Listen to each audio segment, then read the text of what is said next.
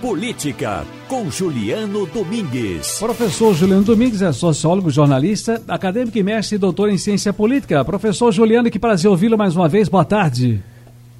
Boa tarde, Ciro. Prazer é todo meu. É satisfação falar com você e com os ouvintes da Rádio Jornal. Ah, os temas estão aqui, como diria um amigo meu, pululando, né? É assim que fala, né?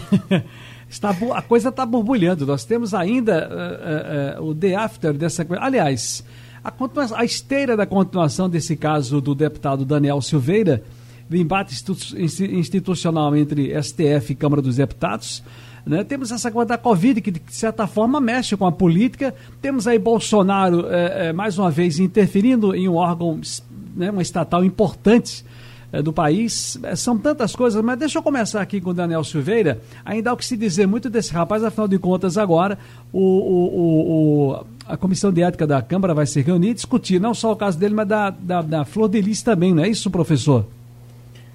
É isso, Ciro, e como você bem falou, de fato, é, principalmente a semana passada, né? A semana passada foi muito intensa em relação a episódios, fatos importantes para a gente interpretar é, é, episódios muito simbólicos desse embate institucional, do conflito político e que mostrou é, mais uma vez de maneira assim muito evidente a política como ela é, né? Porque tem aquela história do, de, do Nelson Rodrigues que a vida como ela é, a gente pode dizer aos ouvintes e às ouvintes que a semana passada ela foi muito ilustrativa e rica no sentido de mostrar para a gente a política como ela é.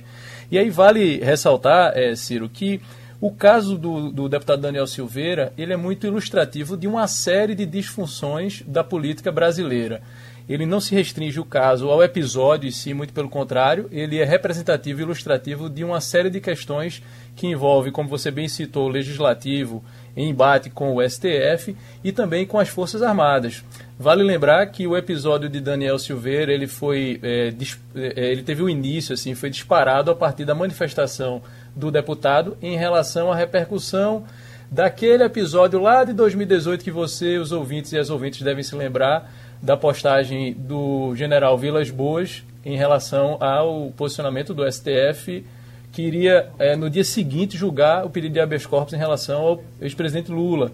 E aí, três anos depois, o caso volta à tona, vale a gente traçar esse histórico a partir de uma entrevista que o general Vilas Boas concede à Fundação Getúlio Vargas, né, no trabalho da Fundação Getúlio Vargas de memória oral, então ele conta a história.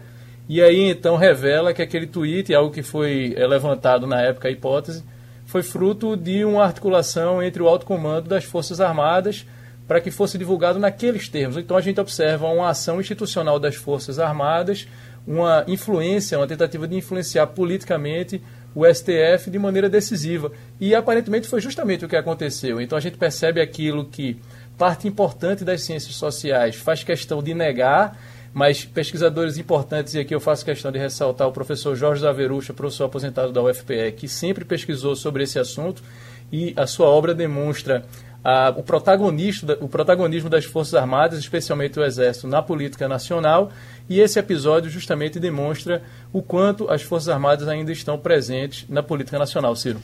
É, gente, eu estava exatamente pensando nisso agora. Como a presença das Forças Armadas, aliás, desde o início da República a gente, tem, a gente sofre com isso. Se é possível dizer que é um sofrimento, porque você está sempre pensando, sim, mas o que pensam os generais? O que pensam os almirantes? Os que, o que pensam os brigadeiros? E é uma coisa que a gente precisa ter a lição lá de fora. Por exemplo, recentemente, no caso do, do, do Capitólio, lá nos Estados Unidos, onde você não viu a manifestação das Forças Armadas com relação a tomar partido de A, B ou C, absolutamente.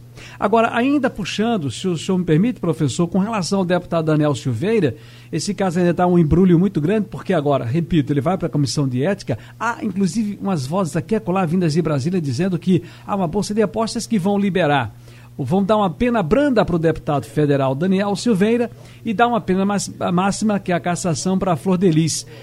Seria por aí? O senhor acha que vai pintar uma, um quadro desse, um cenário desse aí?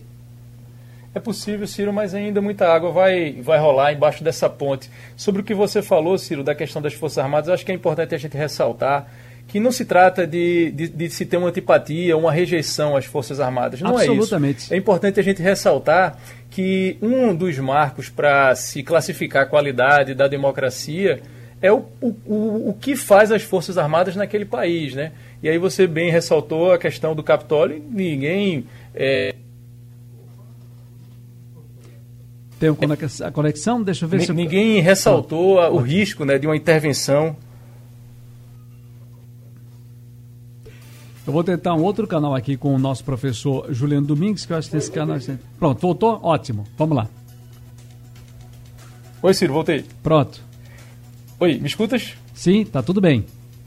Então, Ciro, o que eu estava dizendo quer dizer, é, é um, um, um, o que se espera das Forças Armadas é que elas se voltem para a sua atividade é, fundamental, que é a questão da segurança, né, das fronteiras. Então é importante levar em conta isso, quer dizer, o distanciamento das Forças Armadas no que diz respeito aos aspectos políticos. E, e como você bem ressaltou, desde 88 para cá, é, há uma série de evidências nesse sentido. Quem pesquisa justamente sobre esse assunto é, mostra, traz essas evidências, indica que justamente os militares eles sempre estiveram muito presentes, onde é, consolidadas não são ocupados por é, é por militares, e sim por civis. Então, é isso. A questão fundamental é essa, Ciro. Professor Juliano Domingues, é um prazer mais uma vez ouvi-lo e, é claro, vamos aguardar qual é o, o, o, desfecho que vai se dar na, na Comissão de Ética da Câmara com relação, a relação ao caso Daniel Silveira. Vamos ficar atentos também com relação a outros casos vindo de Brasília para alimentar sempre nossos papos de segunda-feira nesse nosso quadro de política aqui no Balanço de Notícias. Um abraço, querido. Boa semana. Isso, Ciro. Essa questão da Comissão de Ética é importante Sim. Um abraço, um abraço, Ciro. Até, até a próxima. Não, por favor, o senhor estava fazendo uma, uma, uma, sobre esse cenário da, da comissão de ética, né?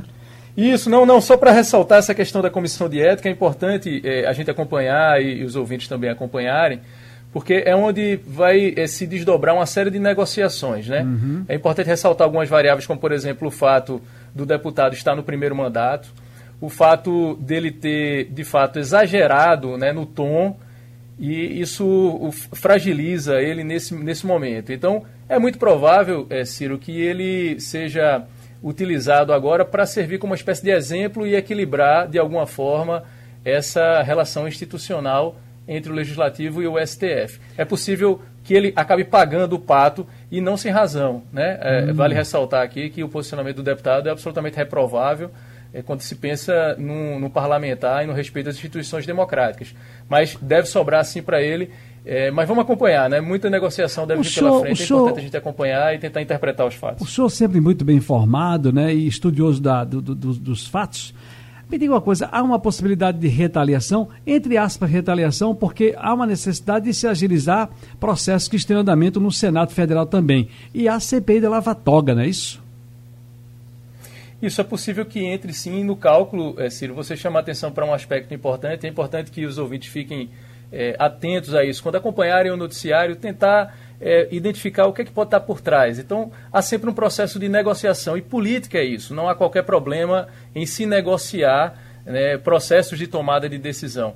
Então, certamente o caso do, do Daniel Silveira deve entrar nos cálculos né, de custo-benefício das instituições e é possível sim que ele vá para o sacrifício, digamos assim, para poder fazer com que o STF possa dar uma satisfação né, à sociedade, o legislativo também dá um, uma sinalização de que não admite determinado tipo de comportamento, embora a gente perceba que comportamentos semelhantes continuam a acontecer e já vinham acontecendo, mas é como se a bola estivesse quicando, é, Ciro, e aí então o STF chutou e ou então levantou para a Câmara cortar. A gente vai é, é, ter que acompanhar os próximos, os próximos passos para poder verificar o que é que acaba se confirmando, mas é possível sim que acaba servindo como um exemplo, é, como uma punição exemplar, ou, ou para dar exemplo aos demais é, atores políticos que estão nessa disputa e nesse processo de acirramento do discurso político, que as pessoas utilizam a liberdade de expressão como pretexto para discurso de ódio, o que numa democracia é algo reprovável. Professor Juliano Domingues, muito obrigado pela participação, um abraço e até para a semana. Eu que agradeço, Ciro. Um abraço a todos.